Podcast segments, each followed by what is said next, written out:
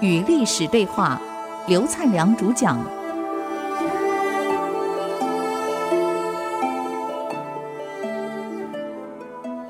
这里是爱惜之音竹科广播 FM 九七点五，您所收听的节目是《与历史对话》，我是刘灿良。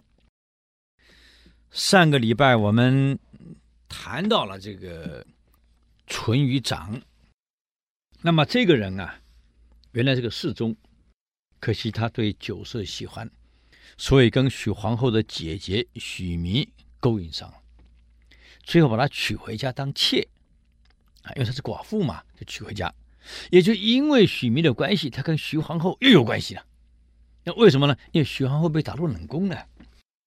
成帝不喜欢他，啊，喜欢了另外一位，所以他就失宠了。失宠以后呢，想办法想再恢复啊。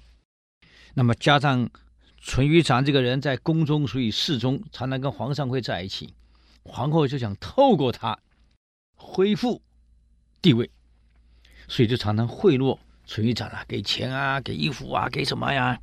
啊，史上记载前后给了一千多万钱。不得了啊！啊，那么他也常常写信给徐皇后，所以常常到后宫去陪徐皇后啊。可能这样跟皇后也有染了。那么这个事情啊，王莽其实知道。那么王莽呢，也很想一件事儿，为什么？当年曲阳侯他是辅政，那是宰相的位置。那么曲阳侯王庚。王庚如果不在位了，最容易、最可能接的就是淳于长，因为他是侍中嘛，在汉朝是这样，侍中、宰相，一个是内，一个是外，都是平行的，他可以调出来。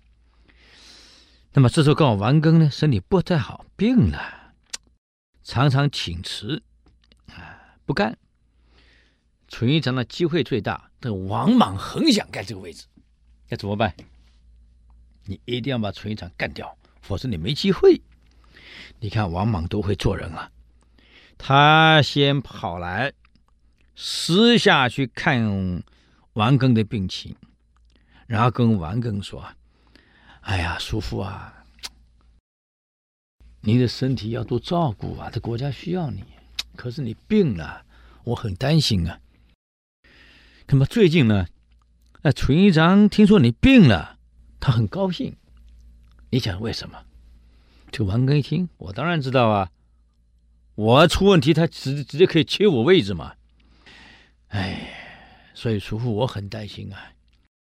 以他他作为侍中，您要不在位了，他都接过来；你病了，他反而很高兴，而且已经在私下给很多人封官了，说你封什么官，封什么官，封什么官，都已经在封了啊。这个王庚一听很不高兴啊，你为什么不早跟我讲有这事情呢？王莽说：“叔父啊，我又不晓得你的心意，我不敢说嘛。今天我来看您，我实在忍无可忍了，我再不跟你说，他万一出手害了你怎么办？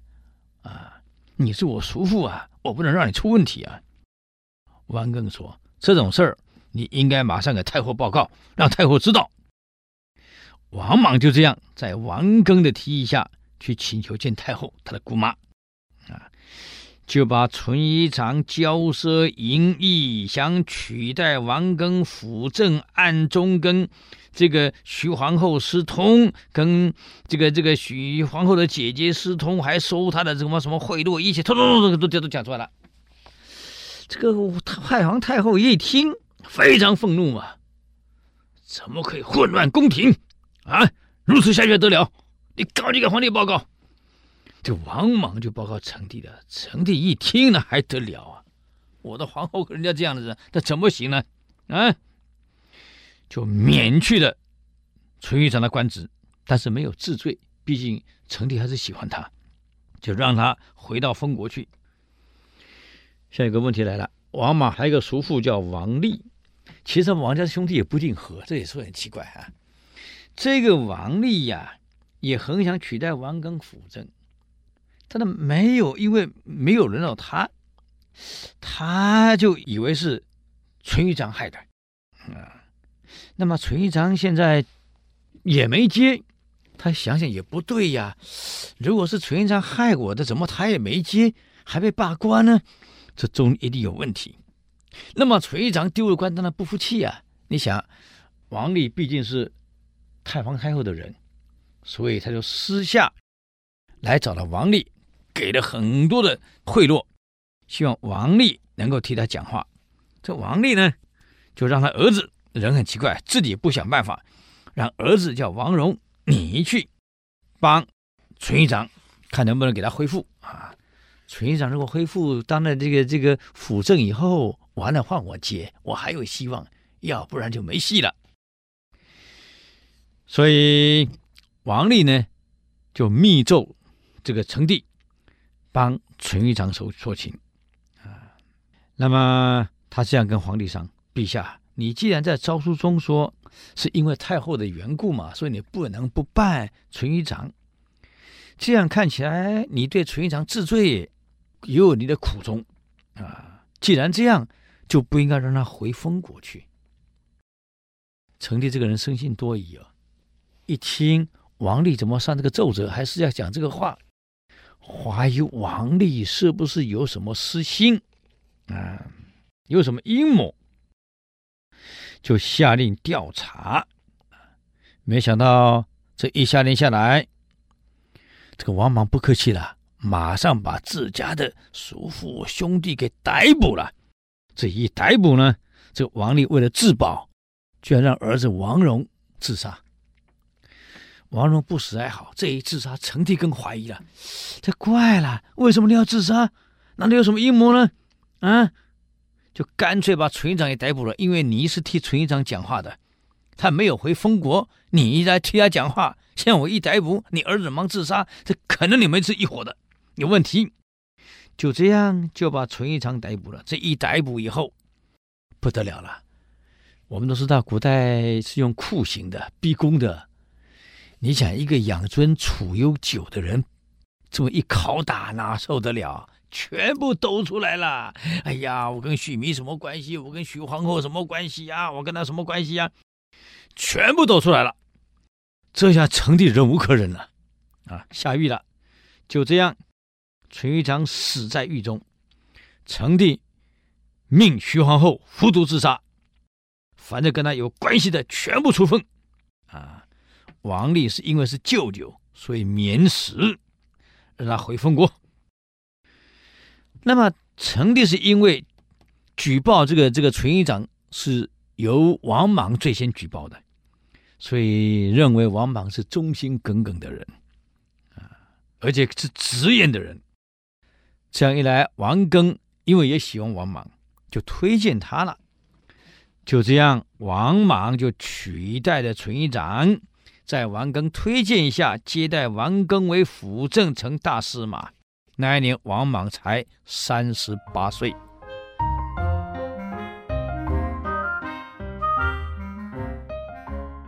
刚刚谈到王莽，王莽当大司马，三十八岁。权倾一朝，你看不得了啊！这个人，啊，王莽的成就超出了他的所有的伯伯、叔叔，还有堂兄、堂弟继承叔父辅政。那么，王莽为了让自己的声望更大，王莽想篡汉，这个时候开始了。当皇帝有什么不好呢？啊，既然这样，必须要有长远的规划。所以他刚出道的时候，因为父亲先死，他没有背景，得靠伯伯、叔叔、堂兄、堂弟、姑妈拉拔。那时候表现很好，可一旦到了这个节骨眼，有权、有钱、有势了，人我告诉你，野心就出来了，很有意思啊。嗯，所以要富而好礼不容易啊，得了权贵后还能谦恭难呐、那么，王莽为了让自己声望更大，以便于他将来很多事儿好处理，所以在克制自己的行为上，王莽是真的下了功夫。聘用贤良在朝中哦，他不乱来哦，聘用贤良为什么聘用贤良？你们查来看。王莽这个人很聪明。哪一天我当了皇帝了，我不希望我用的人都是烂人吧？要么朝廷垮了嘛。我现在聘用贤良，为我所用。哪一天我登九五之位了，这一批都是我的辅政大臣，我的国家才能长治久安。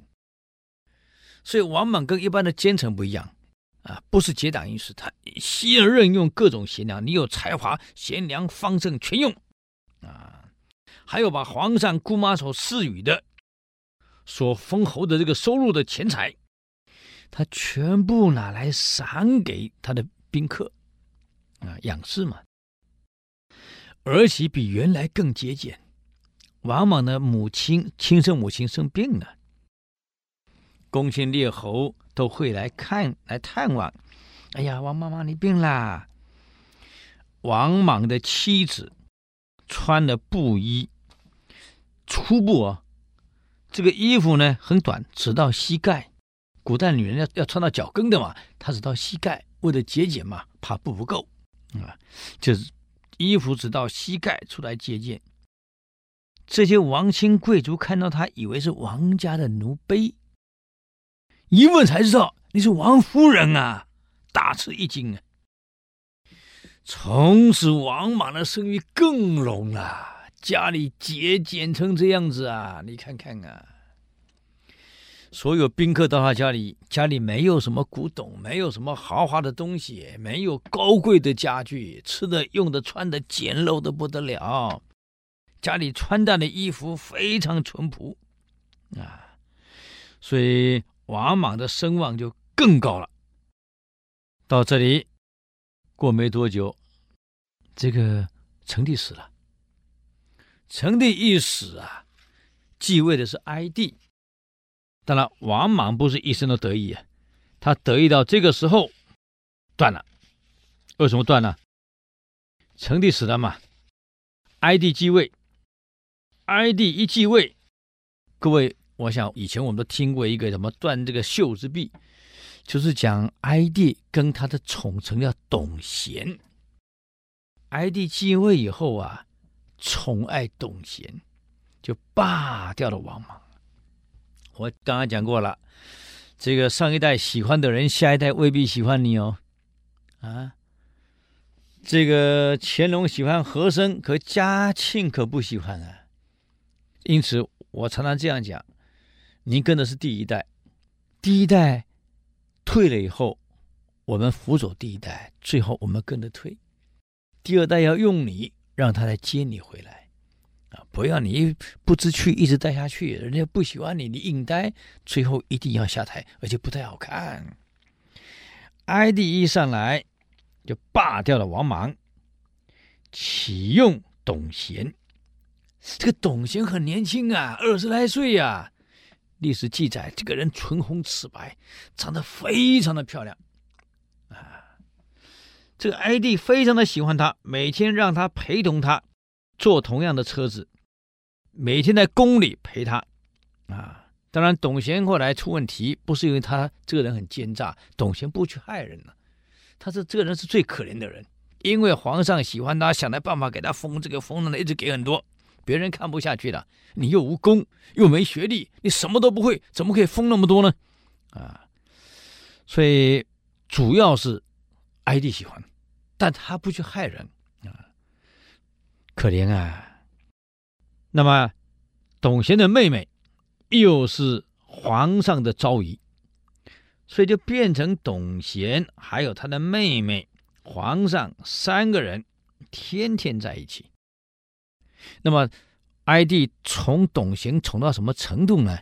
各位，历史上记载，有一次两个人睡午觉，好了，哀帝睡醒了想起床，就发现袖子呢给董贤压住了。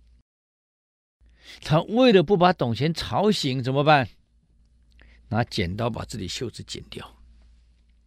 啊，所以历史上就有断袖之什么是比出来了。那么很多人就以为汉哀帝跟董贤是不是同性恋？其实不是，啊，哀帝宠的是董贤的妹妹。那么董贤也结了婚，古人结婚的早。因为喜欢董贤，就封董贤的父亲啊为少府，还封为关内侯。啊，董贤的弟弟也升官了，董贤的家族全部升官了。就因为这样，很多人开始附和董贤了。可董贤这个人可怜，他没什么才华。董贤这么受哀帝的喜欢，偏偏哀帝在位也很短，也不过五六年，又死掉了。这一死，哀帝在位六年死了以后，在未央宫还没出殡，这董贤马上失去靠山呐。太皇太后对董贤印象不好啊，王政君还是王太皇太后对董贤印象非常差。哀帝去世了，他赶来未央宫，马上把董贤的所有的官府全部收走了。那你要借口啊，就问董贤：“皇上驾崩了，礼仪你懂不懂？”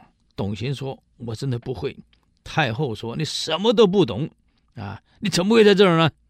嗯，这样好了，既然你不懂，让原来的大司马王莽回来，让他来处理。就这样，王莽又回来了。那么董贤这个人，坦白讲，我刚刚讲他不是坏，他是被宠。当王太后说让。这个王莽回来处理哀帝的丧事啊，整个礼仪一切由王莽来解决的时候，董贤的回答很简单：“那太好了，我想就让王莽做吧。我真的是不懂，他多谦虚啊！”王莽一来，就告诉董贤：“你什么都不懂，而且先帝病的时候，你服侍的也不好。”谁让先帝驾崩，这是你太年轻啊，不懂事啊，啊，不符合民心啊！而且皇上驾崩跟你有关系啊，你没有把他照顾好啊！啊，就这样罢黜了董贤。董贤回家后跟太太畏罪自杀了。你看这么年轻，二十几岁，这下子好了，王莽总揽大权又回来了。